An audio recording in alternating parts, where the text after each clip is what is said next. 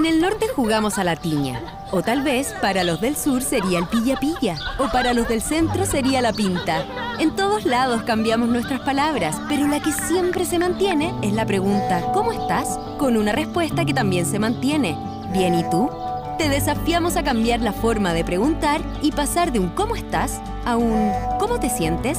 para conectar en cada conversación. Porque compartir con otros es compartir contigo. Lipton.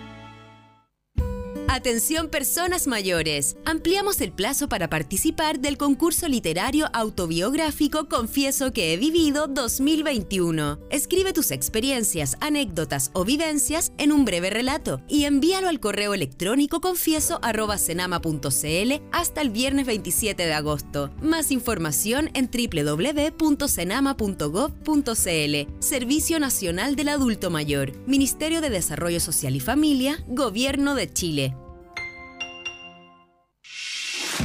Atención, gran oportunidad para obtener su parcela con crédito directo. Parcelas Valle Oasis, 5.000 metros cuadrados con rol y escritura, ubicadas en el kilómetro 700 Ruta 5 Norte a 25 minutos de Vallenar y 30 de Playas y Parque Nacional.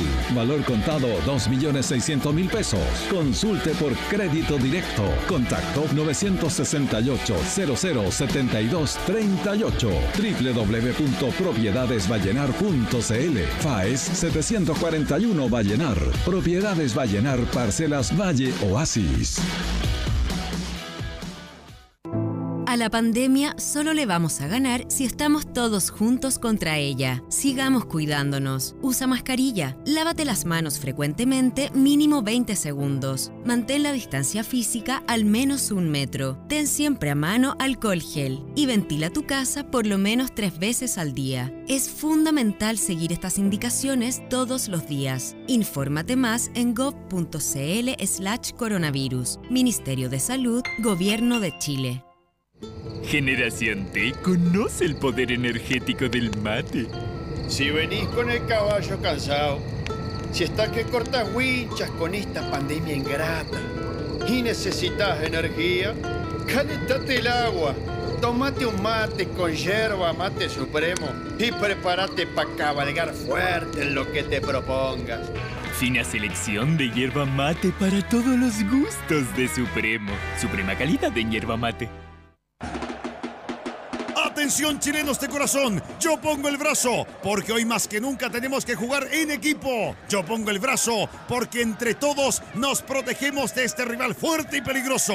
Yo pongo el brazo para que este partido lo terminemos pronto. Y yo pongo el brazo para vacunarme, por mí, por ti, por nuestras familias, por todos. Si aún no has ido, no esperes más y vacúnate. Infórmate y encuentra tu centro de salud más cercano y pon el brazo para volver a gritar gol desde la cancha. Gobierno de Chile. Arnicaderm, contusiones, hematomas, ni una marca más sobre tu piel. ¿Sabías que el hematoma es la acumulación de sangre causada por una hemorragia interna que aparece generalmente como respuesta del organismo ante un golpe, una contusión o una magulladura? Arnicaderm Gel puede ayudar a eliminarlo mucho más rápido. Ya lo sabes, para las contusiones confía en Arnicaderm de Laboratorios NOP, medicamento eficaz y de origen natural. Encuéntralo en todas las farmacias del país. En FM7. Es tu tarde. Las 5 y 4 minutos. El siguiente programa en FM7 es un espacio pagado. Esto sí prendió. Una voz de las y los trabajadores. Política nacional e internacional. Actualidad regional, cultura y mucho más.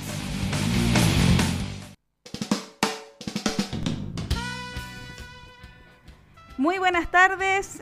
Este miércoles 8 de septiembre retomamos nuestro programa Esto sí prendió en FM7, como cada miércoles a partir de las 17 horas por el dial 89.7 FM Antofagasta, eh, junto con Daniel Vargas y Galia Aguilera quien les habla. ¿Cómo están todos? ¿Cómo estás Daniel? Bien, Galia, aquí estamos muy bien. Recién bajándome del bus. recién bajando del bus. Venía de Tocopilla, Daniel. Así es.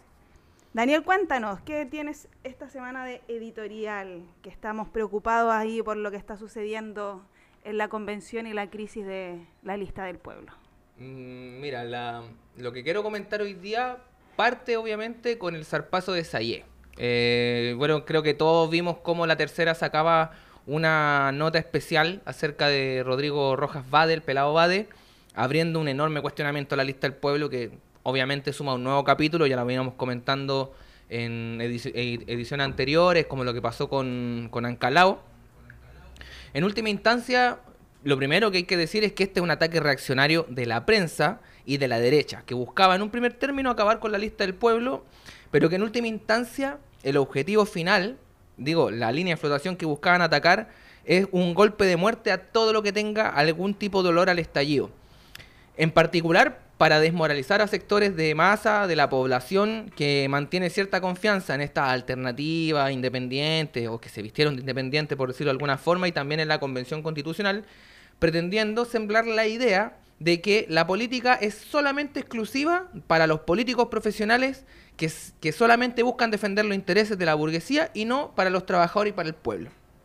Eso es lo primero que quiero decir. Lo primero es que Rodrigo Rojas Vade cometió efectivamente un error pero ni la tercera ni la derecha tienen las credenciales suficientes para exigirle probidad a nadie. No solamente tienen un oscuro prontuario de corrupción ligado a la ley de pesca, los casos Penta, los casos Soquimicha, el raspado de olla, etcétera, sino que además tienen las manos manchadas con sangre. O sea, ahora se va a cumplir 48 años desde la dictadura y hay que decirlo, la derecha tiene las manos manchadas con sangre. En ese sentido, si alguien tiene que renunciar a la convención, tiene que ser Arancibia, el ex decán de Pinochet, que estaba parado ahí dentro de la, Comisión de Derechos Humanos. Si alguien tiene que renunciar, tiene que ser Sebastián Piñera, que nos tiró balines. Si alguien tiene que renunciar, es Paulina Núñez, que pidió militares en la calle cuando nosotros estábamos manifestándonos. Lo segundo que quiero decir es que la crisis que tiene hoy día la lista del pueblo, o lo que queda de ella, mejor dicho, no es fruto de la inexperiencia que ellos tienen o que los engañaron o qué sé yo, sino que es que ellos cuando se plantearon como algo nuevo, terminaron de todas formas actuando con los métodos de la vieja política. Subordinado a un acuerdo por la paz que no nos conviene a ninguno de nosotros y además subordinado a los dictados de los partidos de los 30 años que están dentro de la convención, incluyendo el Frente Amplio con el Partido Comunista. En ese sentido, la marca de la lista del pueblo fue solamente una marca electoral sin ningún programa profundo de transformaciones. En ese sentido, digo, para evitar la desmoralización hoy día más que nunca, se empiezan a mostrar los límites que tiene la convención que está amañada y llena de trampas y que se refrenda con la discusión del quórum de dos tercios que además creo que este viernes se, terminaría, se terminaría definiendo qué va a pasar con con el reglamento la misma.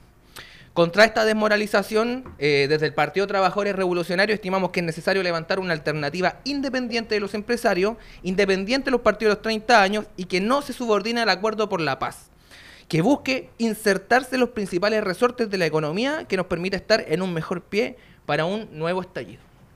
Muy bien, Daniel. Bueno, precisamente el, tema de la desmoralización es algo que está, eh, bueno, hemos estado discutiendo la última semana después de lo que pasó con Bade, porque precisamente mucha gente piensa y hay una mm, hay un manto acá de la intención, digámoslo así, la intención que tenía la tercera, efectivamente, de eh, provocar esto, provocar, bueno, si estos políticos nuevos, estos independientes, eh, cometieron este tipo de errores, bueno, entonces, ¿qué nos queda? No nos queda nada. No, nos queda confiar en Boris, en Sichel, en Proboste. O nos queda confiar en los mismos de siempre y más vale viejo que, que nuevo. Claro. Pero bueno, hay que, hay que buscar la forma de que todo lo que tiene que ver con, con lo que dio nacimiento el estallido no se quede y lo termine canalizando los mismos de siempre. Así que hay que, bueno, igual que la semana mm. pasada, bueno, no hay que eh, desmoralizarse y hay que buscar de qué forma los trabajadores, las familias, las jóvenes, mujeres, nos podamos politizar y, poder enfrentar bien estos, estos, estas discusiones. Estamos junto a Lester Calderón, trabajador industrial, ex candidato a gobernador por la región de Antofagasta y actual candidato a diputado por el Partido de Trabajadores Revolucionarios. Hola Lester, ¿cómo estás? Hola Galia, ¿cómo estás? Hola Daniel, buenas tardes. Hola, a todos los escuchas. ¿Qué piensas tú de lo de la lista del pueblo? No, no, yo comparto plenamente con la editorial de Daniel. Me parece que, que claramente es un golpe orquestado por parte de la derecha, de los empresarios y también de la ex concertación. Eh, me parece que eso es muy importante porque tenemos que ser capaces de entender que la lista del pueblo fue un fenómeno que expresó de cierta forma eh, distorsionadamente lo que fue el proceso del estallido de octubre del año 2019 y claramente la derecha quiere golpear con los empresarios y la ex concertación, quiere golpear a ese símbolo eh, de la independencia, que hasta el final no lo es, pero me parece que es parte también de, es, parte también de este juego de tronos de echar abajo piezas y y me parece que es importante entender también que la lista del pueblo, y acá yo eh, soy bastante tajante, me parece que la lista del pueblo tiene algo que podría presuponer o pudo presuponer eh, que pudiera ocurrir este, este tipo de escándalos, como el escándalo de Ancalao o ahora el, escándalo del Pelo Abade, que tiene que ver con su programa, que es un programa reformista, que es un programa que eh, quiere hacer ciertos cambios dentro del régimen político chileno, pero que ha demostrado en el último periodo que se ha subordinado totalmente a las reglas del juego, a las reglas del régimen y a las reglas en última que le convienen a, los mismos partidos los 30 años y a los empresarios y también a la derecha chilena. Ahora, lo de Pelado Valen fue, eh, Bade fue totalmente un error eh, por parte de Bade. Eh, creo que hay que ser bastante tajante en ese sentido, que nosotros creemos que eh, no se puede hacer política de esa forma, pero claramente es, una, es un golpe orquestado también por la derecha y por, por los partidos del régimen y claramente por los medios de comunicación, que no olvidemos, son casi todos partes de grandes conglomerados económicos que tienen intereses económicos en Chile. Entonces, eh, yo ahí comparto plenamente con la, con la editorial de Daniel. Mm, mira, algo que nos gustaría abordar un poco en esta, mm, en, esta, en, la entrevista de hoy, tiene que ver con distintos conflictos que hay en la región. Digo, nosotros estamos acostumbrados a hablar bastante de Antofagasta, pero en particular en la región están sucediendo cosas. Hemos hablado un montón de la huelga de Bermarle, hemos entrevistado a trabajadores de salud siglo XXI que ya tienen votada la huelga y que probablemente este lunes den inicio efectivo a la huelga, pero también hay otros conflictos corriendo. Está lo manto la luna, y otros. ¿Nos podrías contar un poco, un poco los conflictos que, que, ves tú en la región? Digo, igual ha estado recorriendo varios. Estuvimos en Tocopilla el fin de semana, tú mismo estuviste en el Salar. Entiendo que ambos fueron a Mejillones, digo, ambos por, por Gali y por Lester.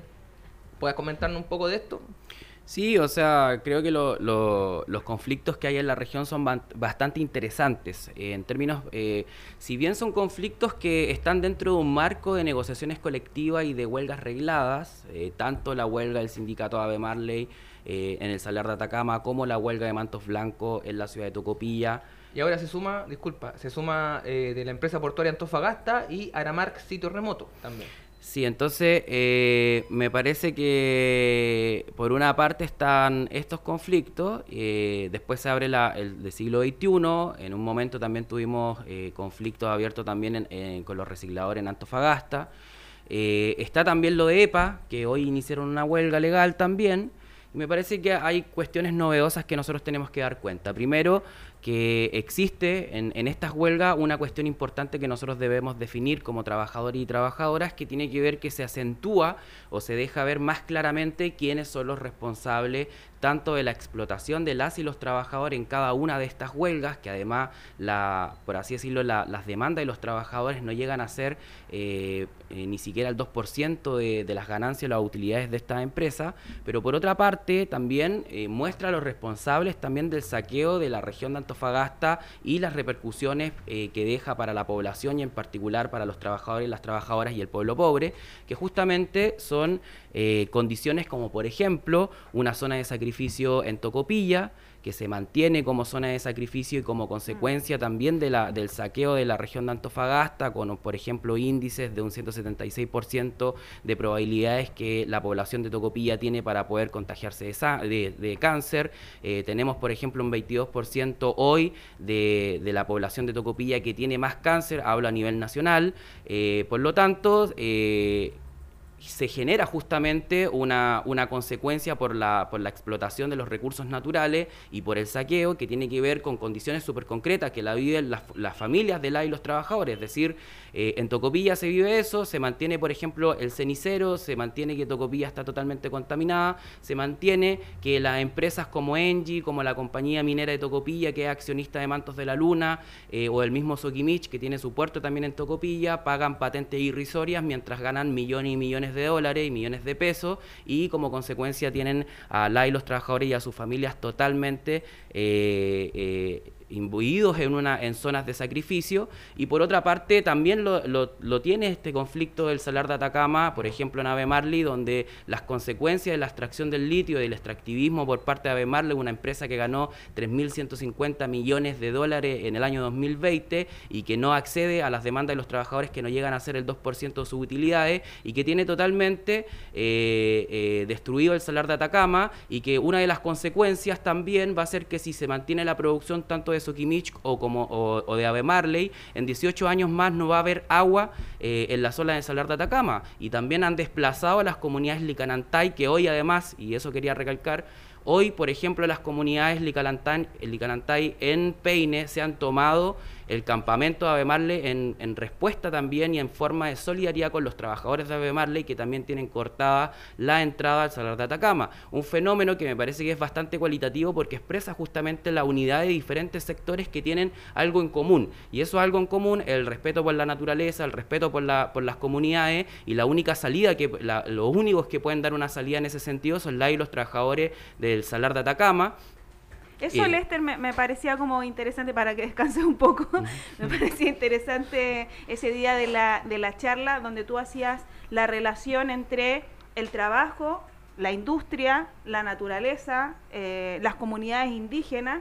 Eh, bueno, todo esto que estás eh, comentando ahora, y tú decías, bueno, las zonas de sacrificio hay un responsable. Y en general se dice, bueno, sí es la contaminación, son los empresarios en general, pero tú lograbas explicar más, más detalladamente como eh, Sokimich, eh, Angel, eh, Albert Marle, etcétera. Bueno, todos, eh, ¿cómo se insertan en, en, esta región, en la región de Atacama, como enclave minero? O sea, claro, está lo de Ave Marley, está lo de Sokimich, que son los responsables de lo que está sucediendo en el litio. Lo que discutíamos, conversamos, charlamos con los trabajadores de Manto de la Luna es que también ahí en Tocopilla está Engie, está Aigener, eh, empresas francesas norteamericanas que bueno dijeron vamos a descarbonizar Tocopilla, sacaron, empezaron a cerrar ciertas turbinas, pero pasaron a construir otra termoeléctrica en Mejillones, que es otra zona de sacrificio, y traspasaron lo que estaba sucediendo en Tocopilla a Mejillones, entonces ahora eh, se utilizan 288 toneladas de carbón eh, para poder hacer funcionar estas termoeléctricas y por lo tanto nuevamente Mejillones se ve afectada y ahí también tenemos responsables como toda la zona industrial y también empresas como ENAEX, eh, tenemos empresas también contaminantes, eh, por ejemplo las mismas termoeléctricas que han destruido el ecosistema y la bahía de Mejillones, incluso Galia estuvo en Mejillones hablando con uno de los dirigentes de los pescadores que dice que la bahía de Mejillones murió, es decir, había que retrotraer todo hasta este año, no va a suceder obviamente porque las empresas van a, van a seguir funcionando y no se va a recuperar la bahía y por lo tanto esas son las consecuencias concretas del saqueo y de, las consecuencias también de las zonas de sacrificio que en Mejillón incluso, por ejemplo, y en todas las zonas donde hay termoeléctrica, implica mayor enfermedad respiratoria, mayores, eh, mayores posibilidades de cáncer y también, por ejemplo, síndrome eh, eh, psiquiátrico o psicológico también en menores. Por ejemplo, la, posibilidad de que niños tengan TEA, este trastorno de espectro autista, se da más también en las zonas de sacrificio y por lo tanto son consecuencias que pagamos la y los trabajadores y las familias. Y acá en Antofagasta, como no decir el ferrocarril de Luxi que contaminó históricamente la ciudad y como no también decirlo que en los últimos años ha sido un debate con el tema del galpón del puerto en, Antofagasta. Eh, y así tenemos empresas mineras que contaminan diariamente la región de Antofagasta en un círculo vicioso que lo único que busca es justamente mantener su utilidad y sus ganancias y para la clase trabajadora y el pueblo quedan estas consecuencias eh, que son irreversibles. Por eso que nosotros hemos hecho estas discusiones. Hay una cosa que yo me, he percibido estos estas últimas semanas que hemos estado viajando a Calama, a Mejillones, a Tocopilla, es que hay cierta mm, como competencia, digámoslo así, de la idiosincrasia de los distintos sectores. Y bueno, precisamente esto, que, que, la empresa, que es el denominador común que tenemos en todas estas ciudades, deja a todas estas zonas como zonas de sacrificio. De hecho, el otro día una concejala ahí en Mejillones decía, bueno, este es el patio trasero de Antofagasta no sé si Antofagasta la ciudad o Antofagasta la región, y también al mismo tiempo es la capital energética. Y así cada una de, las ciudades tiene una característica que va toda al servicio de la minería. Sí, o sea, lo que decíamos el otro día en la charla de Mantos de la Luna con los trabajadores y diferentes compañeros y compañeras en Tocopilla es que, claro, o sea, son el patio trasero pero justamente sin las termoeléctricas, sin la generación de energía, sin la industria que están al servicio de la minería, no se puede mantener el circuito eh, económico de la minería y por lo tanto lo que discutíamos en ese momento es que si los trabajadores y las trabajadoras y los sectores populares somos conscientes de quiénes son nuestros enemigos y nos unimos, por ejemplo, como lo que está sucediendo con las comunidades Ligalantá y los trabajadores de Ave Marley, es una postal, es una imagen que hace temblar a los empresarios y hace temblar a los gobiernos, porque justamente eso es también lo que se mostró eh, de cierta forma también eh, con lo que sucedió en el estallido del 18 de octubre, cuando nos unimos diferentes sectores de trabajadores, trabajadoras, la juventud, las mujeres, eh, psicólogos, profesionales, por ejemplo, en el Comité de Emergencia y Resguardo, que permitió hacer una coordinación que nos permitió, por ejemplo, preparar la huelga del 12 de noviembre. Entonces, me parece que la unidad de todos los sectores, la unidad también, eh, por ejemplo, hoy les comentamos a los compañeros de Mantos de la Luna, hoy también hay un conflicto en el sector docente, en particular por los servicios locales, que también es un problema de que el, Frente Amplio y el Partido Comunista nos vendió la pomada y que iba a ser una gran ley, pero que en última termina despidiendo a cientos o miles de trabajadores y trabajadoras y precarizando las condiciones actuales de los docentes y los trabajadores de la educación. Entonces, ¿por qué no unir a los trabajadores de Mantos de la Luna con los trabajadores docentes y de la educación en Tocopilla, por qué estas imágenes, estas postales, que incluso se dan en Antofagasta, donde se eh, armó, por ejemplo, la coordinadora en contra de la precarización laboral, y los compañeros y compañeras del Sindicato Siglo XXI han también hecho una postal muy interesante para la y los trabajadores y el pueblo, que tiene que ver con que los trabajadores marcharon, se movilizaron a solidarizar con los migrantes eh, por, la crisis, por la crisis sanitaria y por la crisis migratoria que hay en el terminal de buses de Antofagasta, donde ningún ninguna eh, de las autoridades políticas de la región ha dado ninguna salida eh, y todas las salidas han sido justamente en el correlato de la política migratoria del gobierno que tiene que ver con mayor represión, criminalización y no se hacen cargo de cuestiones humanitarias urgentes. Y los trabajadores fueron a solidarizar, hicimos un acto dentro del, eh, dentro del terminal de buses y también se entregaron desayunos, es decir, respuestas de la clase trabajadora con los sectores oprimidos como por ejemplo las comunidades Licarantay que además se, se, se pasa a llevar por ejemplo ejemplo, derechos democráticos sobre el territorio y que me parece que son postales muy interesantes de los conflictos de Antofagasta y del Antofagasta Obrero y Popular, que justamente eh, está, está lleno de, estas huelgas que tienen mucho en común y el primer, el primer signo en común es que todas las, responsabilidades del saqueo y de, y de las zonas de sacrificio y de la explotación de los trabajadores es y son los empresarios y los partidos de, los, de los 30 años. Eh, yo quisiera hacerte una pregunta a propósito de esto, porque mm, eh, claro, ellos son los responsables, pero han hecho intentos, yo creo, bastante vulgares, como lo que comentaba a propósito de la descarbonización en Tocopilla, por ejemplo. Se cerraron eh, dos, motores, dos turbinas de la termoeléctrica que fueron enviadas a, Mejillones, eh, pero a todos los trabajadores que pertenecían a esta empresa fueron finiquitados y la mayoría sigue trabajando por la misma empresa, por Engie, a través de ADECO pero en mejillones, o sea, precarizaron su trabajo, precarizaron su sueldo. Eh, ¿hubiera, ¿Hubiera respondido algún tipo de, de, función a los trabajadores en particular? ¿Cómo, ¿Cómo crees que se puede resolver al menos esa situación? O sea, yo creo que hay cosas en común en todas las huelgas.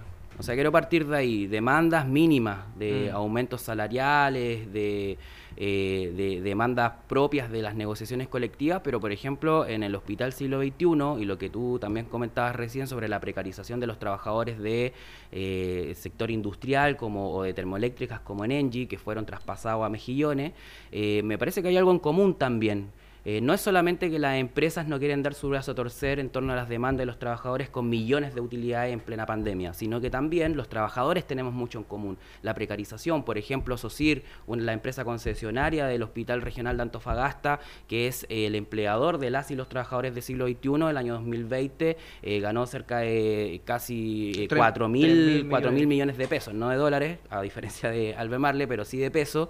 Eh, y eh, hoy eh, se niega a demandas tan mínimas de los trabajadores de la primera línea de salud. entonces yo creo que, por así decirlo, se hace un plano donde los empresarios cada vez quieren conquistar mayores ganancias y para eso no solamente dejan zonas de sacrificio, sino que también precarizan la vida de la y los trabajadores y eso se ha demostrado en las últimas negociaciones colectivas, son negociaciones duras, de desgaste, pero yo creo que la y los trabajadores y los sectores populares han demostrado que si existiera una coordinación mayor, la unidad suficiente, si es que paráramos los puertos, si es que, por ejemplo, en Tocopilla, si se parara, si solidarizaran los trabajadores de Engie, si solidarizaran los trabajadores de Soquimich o de la otra empresa eh, del cobre o los pirquineros también dentro de la ciudad de Tocopilla, con los trabajadores de Mantos de la Luna, con los docentes y los trabajadores de la educación, imagínense esa es una ciudad paralizada, expresa justamente la fuerza de la clase trabajadora que somos los, los y las que movemos el mundo. Oye, ¿y, qué, qué, rol juega la CUD en todo esto? ¿No está medio que está planteado un paro regional? Digo, hay montones de conflictos en todas partes. ¿Dónde está la CUT? Lo preguntamos desde ese año pasado, qué sé yo. ¿Qué, qué... La CUT... Bueno, la CUT o las organizaciones sindicales para no, no pedirle pera al olmo, digamos. No, no, o sea, no es, no es pedirle pera al olmo, pero nosotros sabemos que la CUT eh, provincial de Antofagasta y en particular la, la de la ciudad de Antofagasta. de hecho, van a, tener un foro, van a tener un foro con Juan Sutil. Bueno, van a tener un foro con Juan Sutil para tener mejores relaciones con los empresarios. O sea, expresa justamente su política de conciliación con los empresarios. Eh, su política también de, de, de, de, de que está totalmente pasivo frente a, los acontecimientos que están ocurriendo en la región y me parece que no hay ninguna respuesta. Ahora sí está planteado medidas de lucha en coordinación en los diferentes sectores de la región eh, y me parece que es momento también que las y los trabajadores comencemos a buscar este camino una, una última cosa, bueno, claro, eso, ¿cuál es la política frente? Porque muchos dicen, el otro día estuvimos hablando con un docente y nos decía, bueno, no, no puedo estar en contra de la empresa porque dan trabajo. ¿Qué, qué, planteamos nosotros ahí en ese sentido? No, o sea, lo que nosotros planteamos y hemos dicho en todo, en diferentes notas o, o diferentes eh, charlas con trabajador y trabajadora, nosotros partimos por un programa que cuestione justamente el saqueo y ese saqueo nosotros sabemos que trae ganancias para la empresa, pero zona de sacrificio y empobrecimiento para los trabajadores y la población y por lo tanto hemos planteado la renacionalización de los recursos naturales bajo control de las y los trabajadores y las comunidades respetando el medio ambiente con profesionales también para poder justamente racionalizar la producción y también crear un nuevo empleo, porque justamente si se nacionaliza también y se trabaja bajo control de la y los trabajadores, podemos reducir, por ejemplo, la jornada laboral, donde Invertir los intereses, decíamos el otro día, invertir los intereses no solamente porque los intereses de los empresarios son sus ganancias, invertirlos son las necesidades sociales y por lo tanto, en tanto la renacionalización permitiría incluso satisfacer las necesidades más básicas como educación, la FP, jubilaciones, la salud eh, y todos eh, los reclamos que venimos trayendo desde octubre del 2019 que aún están inconclusos, más allá que la convención siga funcionando. Ok, muchas gracias Lester Calderón. Muchas gracias Lester, muchas gracias. Muchas gracias. Vamos, un corte comercial y un corte musical y volvemos. Si lo que buscas es promover tus productos y servicios, somos tu elección. Streaming, amplificación, locución, iluminación, grabación y edición de videos, catering y producción de eventos. Escribe ahora al correo hola arroba antofapop.cl y concreta tu idea. Agencia de Publicidad, Medios y Eventos. Antofa Pop. El tren es tan grande que se ve y su paso por la ciudad se escucha. Extrema tu prudencia y distanciamiento vial. Cuida tu vida. Respeta la vía. Una campaña de FCAB. Las 5 y 28 minutos. De lunes a viernes a las 6 en FM7. Vecinos ruidosos. Con el periodista Luis Ocaranza. Esto sí prendió. Una voz de las y los trabajadores. Política nacional e internacional. Actualidad regional, cultura y mucho más.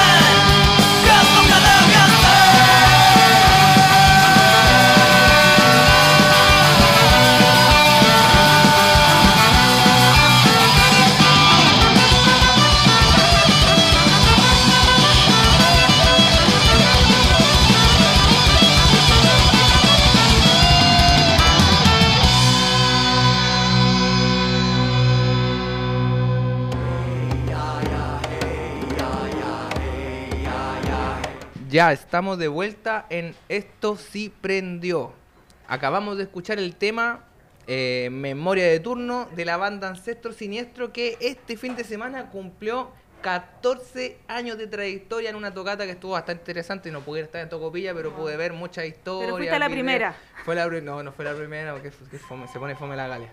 Qué terrible. Eh, bueno, eh, en este segundo bloque, pasando a temas más importantes, en este segundo bloque eh, vamos a hablar acerca de lo que algo que nos comentó un poco Lester sobre el apoyo de trabajadores del hospital a los migrantes en el terminal de buses de Antofagasta. Esto sucedió el día de ayer, creo que fue una, una, postal, como decía Lester, bastante interesante y para esto vamos a hablar con Natalia Sánchez, que es concejala del PTR, estamos a la espera de que eh, nos atienda el llamado. Y estamos en este momento con Sebastián Valdivia, dirigente del sindicato de la ópera, ahora Salud Siglo XXI, quienes además ya están en proceso de huelga, todavía no la hacen efectiva, están en proceso de mediación, pero que prontamente inician su huelga. Bueno, ¿cómo está Sebastián? Bien, bien, gracias. Está un poco cansado. bien, bien, gracias. Tuvo que subir corriendo la escalera. Eh, la crisis migratoria eh, se viene bueno, como que hay una suerte de nueva oleada de crisis migratoria. Estamos con Natalia. Estamos con Natalia al, teléfono también. Hola Natalia, ¿cómo estás? Natalia Sánchez. Bueno. Em, bueno, comentábamos, vamos a hablar, eh, vamos a hablar acerca de eh, esta como esta nueva oleada migratoria que hay, que abrió una, una crisis humanitaria. Este lunes hubo una publicación que se terminó que ha sido el pic del ingreso irregular de migrantes, con cerca de 23.000 personas que habían entrado por los pasos no habilitados. Para ello, bueno, como comentaba anteriormente, queremos primero entrevistar en particular a Natalia Sánchez, ella es concejala del Partido de Trabajadores de Revolucionarios, nuestra organización, quien viene haciendo seguimiento a la discusión, estuvo en el terminal la semana pasada, pasó de nuevo esta semana y viene siendo parte de una coordinación en contra de la precarización. Em, Natalia, ¿tú nos podrías comentar un poco en qué condiciones se encuentran las familias migrantes que están hoy día en el terminal? Mira, eh, el día de ayer eh, se nos notificaba por parte de las ollas comunes, eh, por medio de una coordinadora que levantamos para poder, digamos, expresar los distintos sectores que estaban movilizándose, organizándose, luchando en contra de la precarización de la vida o la precarización laboral. Digo, campamentos, ollas comunes, eh, sindicatos movilizados como el del siglo XXI. Em, eh, y bueno, está abierto a quien quiera sumarse. los compañeros de las ollas comunes nos decían eh, que habían movido a la gente del terminal aparentemente a una, una cancha, un, estadio techado, eh, pero finalmente lo que se terminó haciendo del, terminal de buses es un cercado de la policía pero, eh, con tal de evitar todo tipo de solidaridad. Eh, que fue lo que ocurrió esta semana, el día martes, eh, por, por parte de las compañeras y compañeras del siglo XXI, trabajadores del aseo de la primera línea del hospital regional que, que se están movilizando por mejores condiciones de trabajo. Eh, muchos de ellos son migrantes y conocen, digamos, esta realidad que están viviendo en el terminal de buses familias con niños eh, que eh, vivieran durante semana, una semana incluso, a la intemperie, eh, con el alimento que solidariamente le aportaban algunas ollas comunes, sin agua potable, sin agua para lavar sus manos, muchas veces también sin dinero.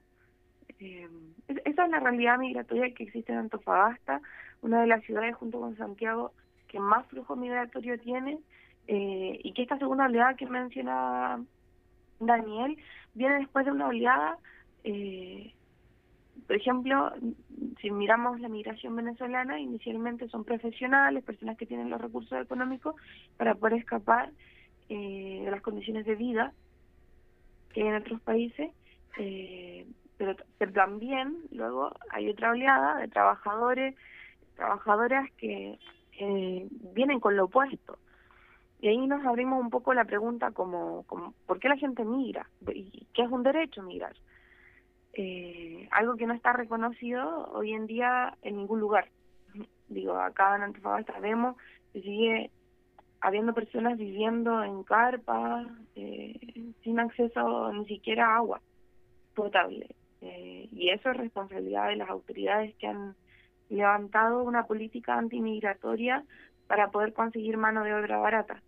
Natalia, eso mismo queríamos preguntarte respecto a las autoridades.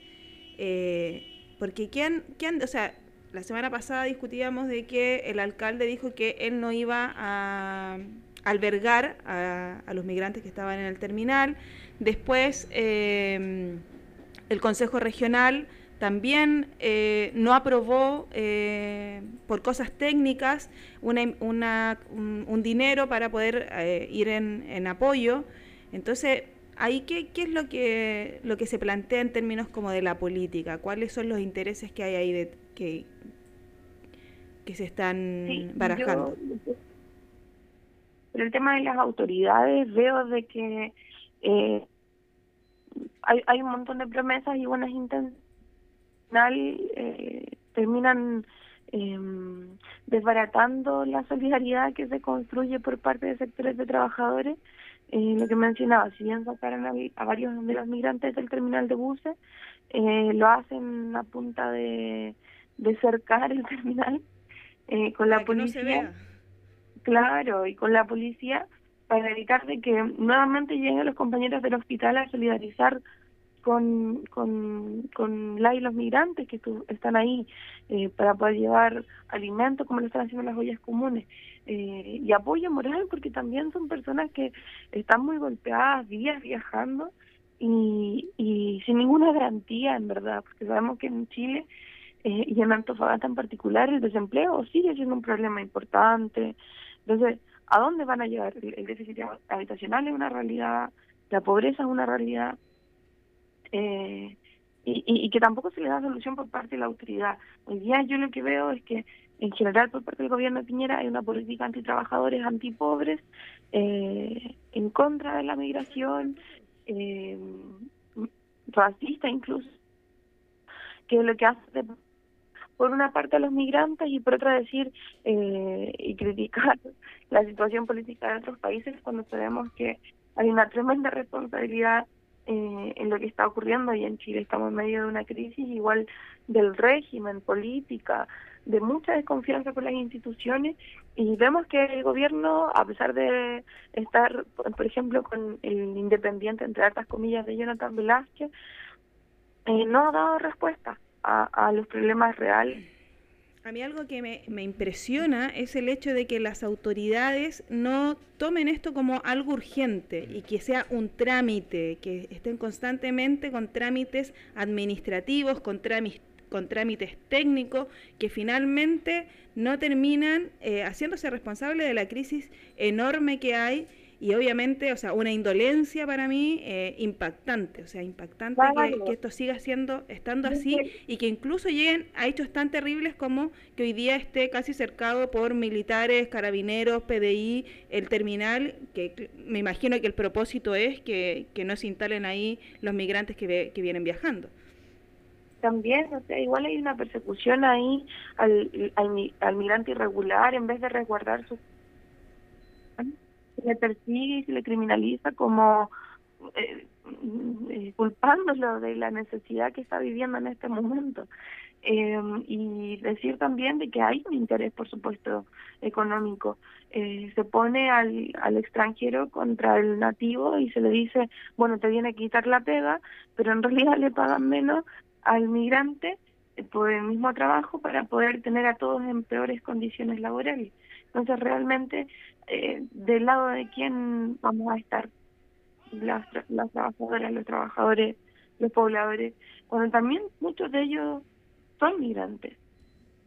Es que em, para mí, em, por un lado, la respuesta de la autoridad ha sido el control, eh, el control, la represión. Pedro Araya pidiendo que, que haya más control fronterizo y más militares y que por el contrario tienen que ser las organizaciones sociales de trabajadores las que tienen que hacerlo como algo urgente. Tú misma, la misma Natalia eh, tuvo que convertirlo en un punto del consejo porque en verdad a Jonathan Velázquez no le importa abiertamente ahí nosotros como, como lo llamábamos que era eh, aporofobia, que tenía odio a los pobres eh, y que inclusive tenga que ser el colegio médico, la mesa COVID e incluso trabajadores, los más precarios del hospital, como son los trabajadores de la concesionaria Salud Siglo XXI, que como comentábamos anteriormente, este miércoles realizaron una acción muy importante de solidaridad con los migrantes. Bueno, para eso igual quería poder consultarle a Sebastián em, cómo fue que surgió esta, esta acción del día de ayer, que, de, esta, de esta marcha. ¿Podrías comentarnos un poco de eso? Eh, buenas, buenas tardes. Eh, bueno, esta iniciativa eh, nace igual por la crisis migratoria que está pasando los compañeros migrantes en el terminal de buses y siendo igual un gran sector de mis compañeros y compañeras que son, son migrantes, entonces ellos igual ven como entregarle un apoyo a, sus compatriotas más que nada porque ven que, están pasando por una situación inhumana, viviendo en la calle con niños, adultos. Entonces nosotros como trabajadores también de, del hospital, siendo de que los preocupamos como de la salud, también nos preocupamos de la situación eh, de vida que está pasando a las personas que están entrando también en la ciudad. Entonces eh, nuestro aporte va a ser así em, haciendo acopios, entregándoles agua, eh, útiles de aseo, como para poder ayudarlos, ya que eh, las autoridades, el alcalde, este gobierno, como que no se preocupa mucho de lo que está pasando. Entonces, como, nosotros los trabajadores también apoyamos a ese migrante que también es clase obrera. Entonces, eso también nos, preocupa y nos preocupa igual la situación de vida que están pasando ellos. Oye, ¿y solamente participaron ustedes o más, más trabajadores de otros sectores? Eh, no, tuvimos eh, eh, ¿cómo se llama? Participando eh, la coordinadora por la precarización de la vida, que estuvo em, eh, dirigente de vivienda eh, digna. Que sabe Andrade, ¿no? Claro. Ella es dirigente de los campamentos también, migrante. También estuvo Alexis Contreras, que es coordinador de, las ollas comunes. Y tuvimos nosotros como siglo XXI, en, tuvo también Natalia Sánchez, varios sectores así como apoyando. También pues estaba Carla Ramírez también, que es profesora del Patricio Cariola, entonces ahí estuvimos entregando el apoyo a los compañeros migrantes que estaban ahí esperando su, su viaje. Oye, y a propósito de que todos estos grupos distintos, profesores, trabajadores del hospital, que digo, si uno, si uno quisiera ponerse estricto, no tienen nada que ver, o layos comunes no tienen nada que ver, ¿por qué, ¿por qué se concertaron en entregarle un apoyo activo y también un apoyo de carácter público a los migrantes. O sea, el, la necesidad también de entregarle esto es porque eh, yo veo así como la urgencia de poder entregarle una ayuda a, a este sector que está lo está pasando mal y, y, vemos que también están pasando los niños, hay, hay adultos mayores, entonces eh, más allá del sector que nosotros seamos, nosotros vamos como más en un objetivo como para poder eh, eh, solidarizar a este sector.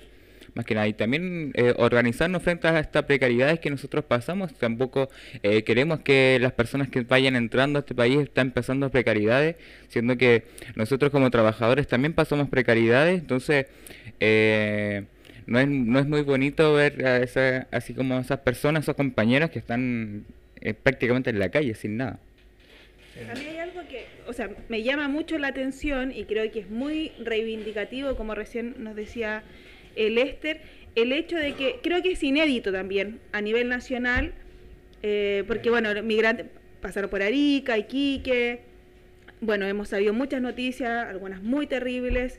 Eh, una crisis humanitaria. Una crisis humanitaria, claramente, y que trabajadores del hospital, la primera línea de la pandemia, junto con otros sectores, ollas comunes, eh, eh, personas del campamento, docentes, hagan una marcha y manifiesten la solidaridad con un pueblo migrante a viva voz, me parece que es algo eh, completamente novedoso y que marca y, muestra que en Antofagasta hay un sector de trabajadores dispuesto a solidarizar y a defender los derechos de los migrantes.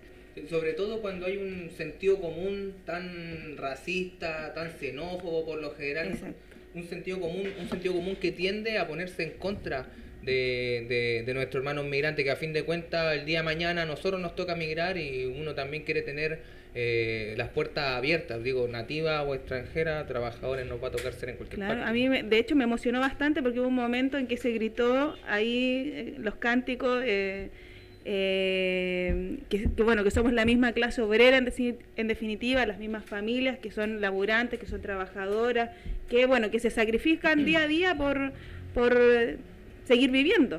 Entonces a mí me parece que eso es, bastante eh, importante y me estoy muy orgullosa también que haya sido acá en Antofagasta que se haya podido realizar esta coordinación en apoyo a los migrantes que ojalá espero que más gente se sume y que se pueda eh, eh, seguir. Aprovechando que estás acá y bueno, ustedes están en conflicto, ahí los trabajadores y trabajadores del aseo del Hospital Regional de Antofagasta, donde es Sebastián Valdivia dirigente. Eh, aprovechar acá que nos quedan algunos minutitos para que nos cuentes cómo va la negociación ahí con la empresa SACIR. bueno, nuestra negociación, nosotros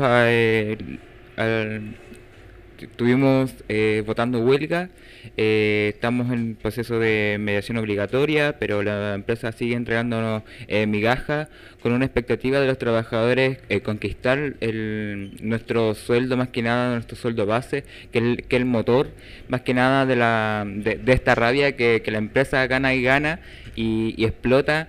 Y a, a raíz de esto también hay gente que es migrante, entonces ahí la, precariedad que nosotros estamos viviendo se, eh, se está transformando, esa rabia que tienen los compañeros en organización para poder eh, conquistar nuestras demandas y también eh, para, empezar a despertar a ese sector que está un poco durmiendo y, y dar la pelea para acabar con esta precariedad de la vida igual. Para eso también estamos aprovechando esta negociación colectiva mucha fuerza entonces ahí en la negociación colectiva. Y bueno, nos despedimos también de Natalia Sánchez, que nos acompañó, que estuvo ayer también apoyando la marcha migrante y eh, a los trabajadores de la salud del Hospital Regional. Y Sebastián, bueno, muchas gracias chicos. Gracias. Gracias, gracias. Un saludo. No, muchas gracias a ustedes por ser parte del programa una vez más.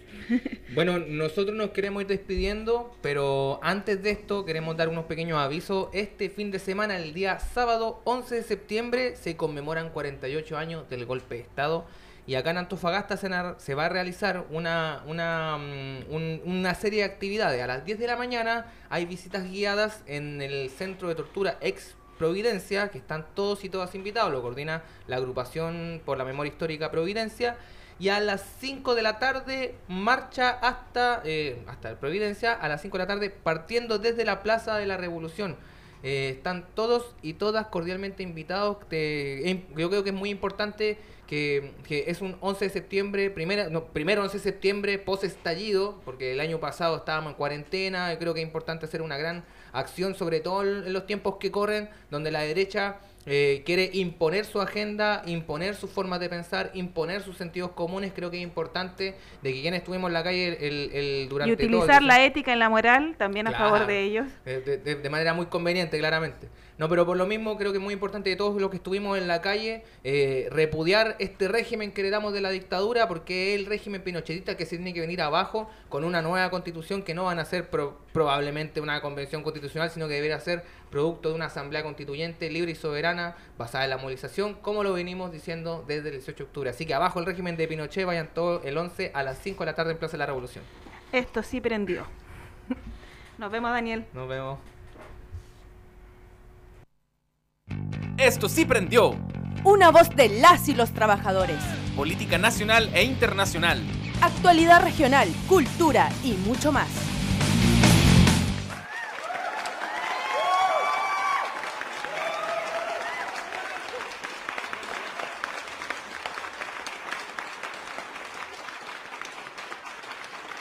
Las opiniones vertidas aquí son de exclusiva responsabilidad de quien las emite. En el centro jugamos a las bolitas, en el norte jugaban a las canicas, pero en el sur juegan a las polquitas. En todos lados cambiamos nuestras palabras, pero la que siempre se mantiene es la pregunta, ¿cómo estás? Con una respuesta que también se mantiene, ¿bien y tú? Te desafiamos a cambiar la forma de preguntar y pasar de un ¿cómo estás? a un ¿cómo te sientes? para conectar en cada conversación, porque compartir con otros es compartir contigo. Lipton. Paltomiel, antitusivo y fluidificante para el tratamiento de enfermedades que cursen con tos. Contiene eucaliptus, miel y hojas del palto, conocidos tradicionalmente como expectorantes de las vías respiratorias. Cuida la salud de tu familia con palto miel, jarabe para adultos y niños desde los dos años. Palto miel es seguro y efectivo, calma la tos y despeja las vías respiratorias. Pide tu palto miel en todas las farmacias del país y venta web con despacho a domicilio. A la pandemia solo le vamos a ganar si estamos todos juntos contra ella. Sigamos cuidándonos. Usa mascarilla. Lávate las manos frecuentemente, mínimo 20 segundos. Mantén la distancia física al menos un metro. Ten siempre a mano alcohol gel. Y ventila tu casa por lo menos tres veces al día. Es fundamental seguir estas indicaciones todos los días. Infórmate más en gov.cl slash coronavirus. Ministerio de Salud, Gobierno de Chile. Generación T conoce el poder energético del mate. Si venís con el caballo cansado, si estás que cortas winchas con esta pandemia ingrata y necesitas energía, calentate el agua, tomate un mate con hierba mate supremo y prepárate para cabalgar fuerte en lo que te propongas. Fina selección de hierba mate para todos los gustos de Supremo. Suprema calidad de hierba mate. Cerveza Imperial. Imperial. Imperial. Imperial. O simplemente a secas Imperial. No importa cómo la pidas, porque lo único importante es respetar la ley de la pureza. Reinheitsgebot, la fórmula original de la cerveza en base a tres ingredientes: agua, cebada, lúpulo. Imperial, hecha bajo la ley de la pureza. Beber con moderación prohibida su venta a menores de 18 años. NFM7. Es tu tarde. Las 5 y 54 minutos. Tienes derecho a opinar. Nosotros el deber de informarte. Presentamos Noticias. Ministro París descartó abrir las fronteras antes del mes de octubre. Se terminó la incógnita. Finalmente, este 17 de septiembre no será feriado irrenunciable. Este jueves el CERVEL publicará la nómina oficial de candidaturas parlamentarias y de cores. Noticias. Hola, ¿cómo están? Les saluda Jessica Camblor Hernández y como siempre, revisamos noticias. El Ministerio de Salud reportó 358 nuevos casos de COVID-19. De ellos, 241 corresponden a personas sintomáticas y 87 son asintomáticos. Además, se registraron 30 test PCR positivos sin notificar.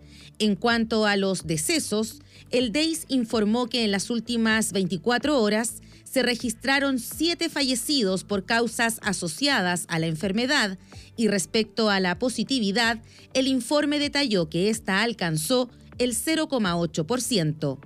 En ese sentido, la subsecretaria Paula Daza reiteró el aumento de testeos en este periodo de fiestas patrias y los efectos de no respetar las normas sanitarias. La semana del 13 al 17 de septiembre vacunaremos a los adolescentes de 14 a 17 años con la primera dosis de Coronavac, pero también debido a la aprobación del Instituto de Salud Pública para los niños mayores de 6 años. Vamos a comenzar con la vacunación de los más chiquititos, de los menores de 6 a 11 años con comorbilidades específicas. El ministro de Salud, Enrique París, comentó que en la actualidad hay más de 700 casos de Delta en el país, por lo que, hasta el momento, recién en octubre se podría evaluar abrir las fronteras. Nosotros no estamos pensando en abrir las fronteras todavía. Estamos planificando para octubre quizás algún cambio. Nosotros pensamos que una de las formas de evitar que ingrese la variante Delta, que hasta el momento hemos tenido 770 casos en Chile, de los cuales solamente quedan 170 activos, una de las maneras de evitar que ingrese la variante Delta es mantener las fronteras estrictamente seguras. Así que por el momento no podemos anunciar ningún cambio en ese sentido, todo lo contrario. En el reporte se informó de 560 personas hospitalizadas en unidades de cuidados intensivos.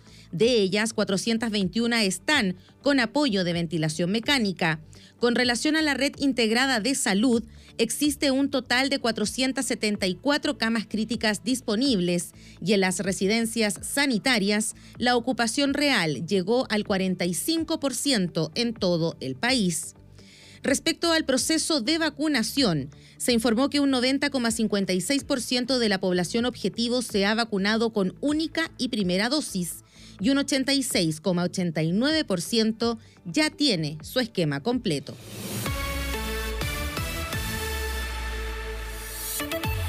Lo que le pasa a Santiago no le pasa a Chile. ¿Qué pasa en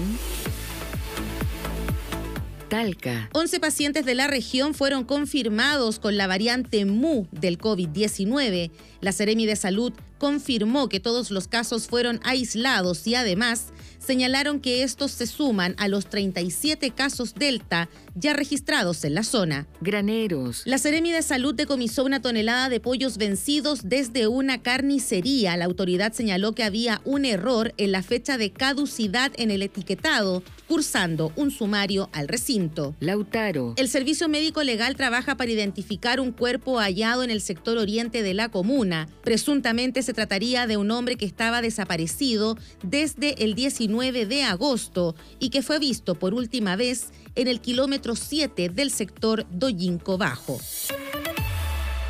¿Por qué Cristal es re refrescante este 18? Porque además de estar envasada en frío y hecha con ingredientes 100% naturales, el 12 pack lata grande está a solo 6.500 pesos. Encuéntrala en tu botillería más cercana. Cristal, juntémonos. Este 18 refresquémonos responsablemente. Producto para mayores de 18 años. Bases en cristal.cl. Estamos presentando Noticias. Finalmente, el próximo 17 de septiembre no será feriado irrenunciable. Esto después de ser aprobado ayer en la Comisión de Trabajo por siete votos a favor y seis en contra. El diputado Gabriel Silver, creador de la idea, entregó más detalles del portazo que recibió su proyecto. La Unión Demócrata Independiente bloqueó en reunión de comité el avance de este proyecto para que fuera visto y despachado el día de ayer por parte de la Cámara. Y el día de hoy eh, lo hace efectivamente en la sala para solicitar que se votara el día de hoy eh, también el Partido Republicano y en consecuencia eso amaga o frustra que para este 17 de septiembre el feriado tenga el carácter de irrenunciable.